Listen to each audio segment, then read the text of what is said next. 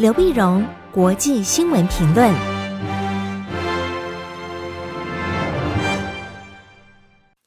各位听众朋友，大家好，我是台北东吴大学政治系教授刘碧荣。今天为你回顾上礼拜主要的国际新闻呢。第一个，我们当然先看美国。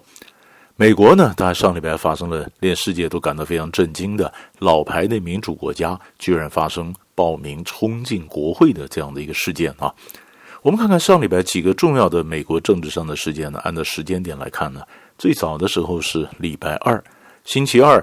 一月五号的时候呢，美国乔治亚州进行联邦参议员的一个选举的投票。因为上一次第一次投票的时候呢，那么几个候选人都没有过半数，都没过半数呢，所以这一次，嗯，那么就变得非常激烈，非常激烈，全世界都在看，那么到底这个两个参议员的位置，那么花落谁家，将会影响到美国民主共和两党谁能够掌握参院。那结果呢，都是以民主党以非常惊险的这票数呢获胜，拿下了两席。换句话说，在国会里面呢，那么参议院、众议院现在通通都是民主党当家。加上拜登如果就职的话呢，那么府或者就是这个白宫还有这个两院都是民主党完全的执政啊。那么在一月六号的时候呢，那是美国副总统彭斯必须要主持，那么国会认证。呃，各州十二月十四号选举人呢，总统选举人的票，本来呢，这个选举人票送到国会呢，那只是一个呃仪式性的一个过场，但是呢，这次却非常不一样，因为川普呢，那么鼓动了一些川粉啊、川的支持者，觉得说他们的选票是被偷了，选举是被民主党整个偷了哈，所以必须要讨回一个公道。讨回公道呢，没想到这个抗议的行动呢，变成暴力的攻击。暴力攻击，大批群众冲进了国会，那么国会议员纷纷避难的。那后来当然在混乱之中，还是完成了认证。那么也很快的，国会恢复了秩序。但是呢，有五条人命丧生，其中一个就包括了警察。警察，所以后来为警察的悼念呢，那川普也只有被迫下令全国降半旗啊。但是这件事情发生以后呢，引起国际上的一份挞伐啊，美国国人感到非常的愤怒。那么这里面当然，呃，川粉，尤其是川普难辞其咎。那川普呢？他说他当然说他自己不是，呃，不是鼓励。没想到这个抗议变成一个暴动，啊！但是呢，很多人说不是你鼓励的话，怎么会变成这样的一个暴动？所以这很多责任呢，就由川普来来必须担下。所以在礼拜一的时候呢，十呃，在一月十一号的时候，民主党控制的众议院就开始动作，要以叛乱罪呢来弹劾川普。川普后来那么成，那么这个案子提出来以后呢，一月十三号将要表决，说是不是那么二度送传送的呃参议院要弹劾川普。那川普呢，本来民主党他有他有两个选择，一个要不然弹劾川普，要不然呢就是通过决议案呢，就是要要要这个副总统彭斯引用美国宪法第二十五条修正案。就说呢，总统已经没有办法啊，没有办法行使他的这个责任了。那么这时候就是呃，把总统去职，由副总统来带领。但是彭斯呢，嗯，不愿意啊，彭斯不愿意。当然，彭斯在事情发生之后呢，他本来是川普的坚定支持者，但是在嗯礼拜三的暴动之后呢，他也跟川普保持距离。但是呢，共和党里面说，怎么可以让彭斯去引用宪法第二十五条啊？那彭斯当然也不干，不干呢，那当然可能后来还就是走弹劾的这个路线。那弹劾的路线，但是问题是，如果民主党控制的弹劾的案子如果过关了，那什么时候送到参议院？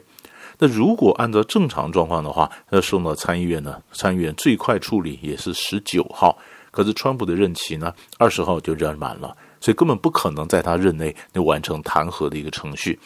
那么，但是你送到参议院，参议院就要举行公听会啊，什么？那会打乱了拜登将来那么就任总统之后前一百天的各种人事布局。因为本来参议院是要审要审查这个拜登这个人事布局，现在全部的精神都跑去弄川普的弹劾案，那没什么太大意思。所以民主党内部有一些人讲说，就算众议院通过了，我们可以暂时扣在众议院手中，扣几个月。等到一百天过了，拜登的人事或者一开始的这个呃，慢慢慢慢已经上轨道了，然后这时候再送弹劾案，再送到参议院。那你说川普已经已经卸满了任卸任了，那弹劾是什么意思呢？那当然弹劾里面包括他永远不得再任公职，换句话说，就断了他二零二四年复出的那么这样的一个机会啊。那川普这边呢，当然我们也还担心最后一个礼拜会不会有什么样的动作。动作有很多传言呢，就川普可能会用总统的特赦权力，要先特赦他自己和特赦他的家人。但是包括过去川普的死忠的呃，但是后来被川普被迫逼迫辞职的前司法部长巴尔，以及白宫的这个法律顾问呢，都建议川普千万不要这样做啊！这样做按照以前的这情形是，总统遭遇到麻烦，总统辞职，副总统继任。以这个继任之后成为新的总统，用他的权利去特赦前任的下台的总统。那过去，呃，福特总统去特赦尼克森总统。那么过去就是七零年代水门案事件呢，当时是这样来操作的。那么这样的比较平顺啊，就就希望川普不要硬干，说我特赦我自己。那联邦调查局呢也提出警告，他说在拜登就职的时候呢，根据他们收到的情报，美国五十个州和华盛顿 D.C. 都有人阴谋要做武装的抗议，所以现在美国几乎是那全面警戒，草木皆兵。那么川普的事情发生之后呢，当然很多人一阵挞伐，所以川普喜欢用 Twitter 来发表信嗯这个讯息，所以 Twitter 就觉得这个呃会影响到国家的这个稳定，所以就完全禁掉了川普的 Twitter 账号。那么脸书呢也关闭了 Twitter 账号。啊，很多是 YT 啦，嗯，in I IG 啦，通通都关了川普的账号。那川普当然非常生气，非常生气，觉得科技巨头你们是没有权利去来做这个言论自由的一个限制。那么他会不会对这些科技大的科技巨头，那么在最后几天他是下了重手啊，或者说是怎么样动作？这大家也都在看。可是很多金融机构也将跟川普保持距离。啊，在这里，那有些银行表示不再处理川普竞选的这个信用卡捐款的这种这种支付的交易，我不要跟要跟你保持距离。有银行说可能不再贷款给川普的公司啊，那也有些银行说，那么呃，那么各种的线上的服务啊，那么也不再给你服务啊。那么当然也有一些企业说，呃，那么在。参议院里面，呃，拒绝认证这个选举人票的那么川粉的死忠的这些参议员，下次选举时候，我们将不捐款给他啊。那甚至像这个呃 PGA 高尔夫球巡回赛呢，也说就不再在川普的球场比赛。好，那川普的旅馆呢，那很多人可能也去退房，那不愿意跟川普站上个边。所以，这 CNN 就报道说，这件事情爆发之后呢，当然，川普的声望扫地啊，川普的经经济的来源呢，可能都会断了。可是，一旦另一方面呢，川粉还在，所以这个经济不行，它可能有别的经济的形态会出现啊，比如说，川普要开这个电视公司啊，比如说他在线上的影音串流，这会变成一个新的一个商业的业态，这个也是我们持续去关注的。第二个呢，我们看韩国。韩国最近跟伊朗的事情呢，那么发生一些纠纷也值得关切。上礼拜一的时候呢，一月四号的时候呢，下午大概当地时间三快三点半左右，那么有一艘韩国的这个运输船叫韩国化学号，从沙乌地启程要到开到阿联酋，在经过伊朗的这个控制的荷姆兹海峡之中呢，被扣留了。被扣留了，扣留了原因呢？当然就说表面上的原因，当然说你造成了污染啊，你的化学材料嗯，这造成了水面的污染，这是一个司法问题，是问题。但是很多人发现，他其实这个事情发生之后，韩国呃当然是紧急交涉，希望这船能够放回来。可伊朗这边提的倒不是这个船的问题，因为船已经进入司法程序。伊朗是说呢，那么韩国因为配合美国。伊朗出口石油有七十亿美元的这个油的呃钱呢，被冻结在韩国两家银行有利银行和 IBK 企业银行。韩国多次呃，伊朗多次提出要求呢，其中有一部分呢，那我钱要提出来啊，我要买医疗的设备，我要买新冠疫苗啊。但是呢，韩国觉得这是因为美国对伊朗进行制裁，所以这个钱呢必须扣着不给你。这钱扣的不给你，所以伊朗就扣了韩国的船。当然，没有人说这两个是连在一起。伊朗说这是一码归一码，但是韩国说你这个就是勒索嘛，你是勒索。那伊朗就说你是扣了我的钱不给啊，你是肯定不给，你才是那扣我的钱当人质。双方的这个外交冲突啊，那么就是整个扩大，扩大在礼拜天的时候，一月十号，韩国外交部第一副外长崔中建就到了德黑兰。到德黑兰呢，跟跟这个伊朗方面谈，但是谈到现在还没有什么结果。当然，大家都在等，等什么呢？就是等拜登上台。拜登上台之后，看这个问题怎么解啊？所以我们看到这是韩国的这个问题。那北韩呢？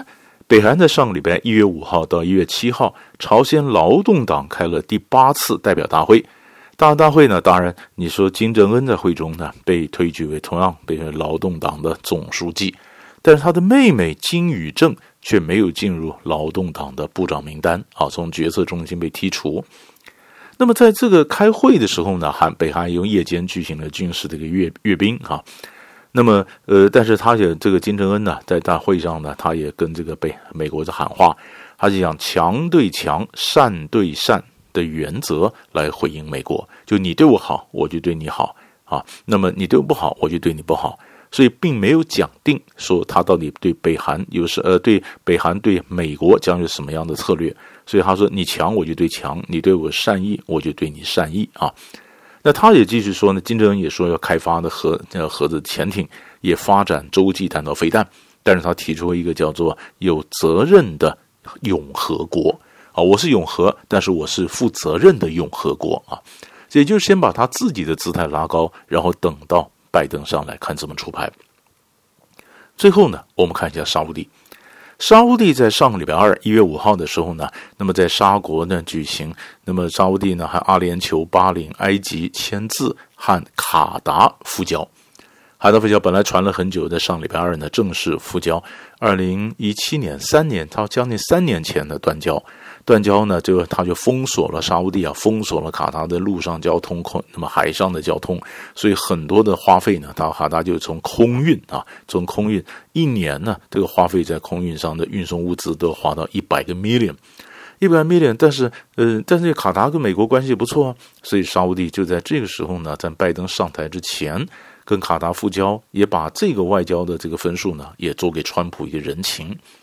但是他和阿联酋、巴林、埃及这四个一帮嘛，然后联合就跟卡达就复交。可另一方面，他跟阿联酋也有点点竞争，因为上礼拜呢，沙乌地也提出来一个叫总部外交的一个计划，希望 Google 啦、西门子啦这些企业能够从把他们的总部从杜拜搬到沙乌地的利雅得。换句话说，在经济上呢，他就跟阿联酋的竞争。啊，那么从杜拜，希望你从杜拜呢能够搬到利雅得，那搬到利雅得，那就看了这些这些这些企业，他当然觉得搬到利雅得对他来讲不见得方便啊。那么整个整个政治经济的氛围也不一样。但是沙乌地呢，他提出五十年免税或者怎么样的非常优渥的一个条件，那么希望能够借此发展他的经济。所以沙乌地跟卡达复交，然后提出总部经济的这个计划。那么，这对中东的政治经济形势又有什么影响？这也值得我们去继续追踪。大概上礼拜呢，几块大的新闻就为你分享到这里，我们下礼拜再见。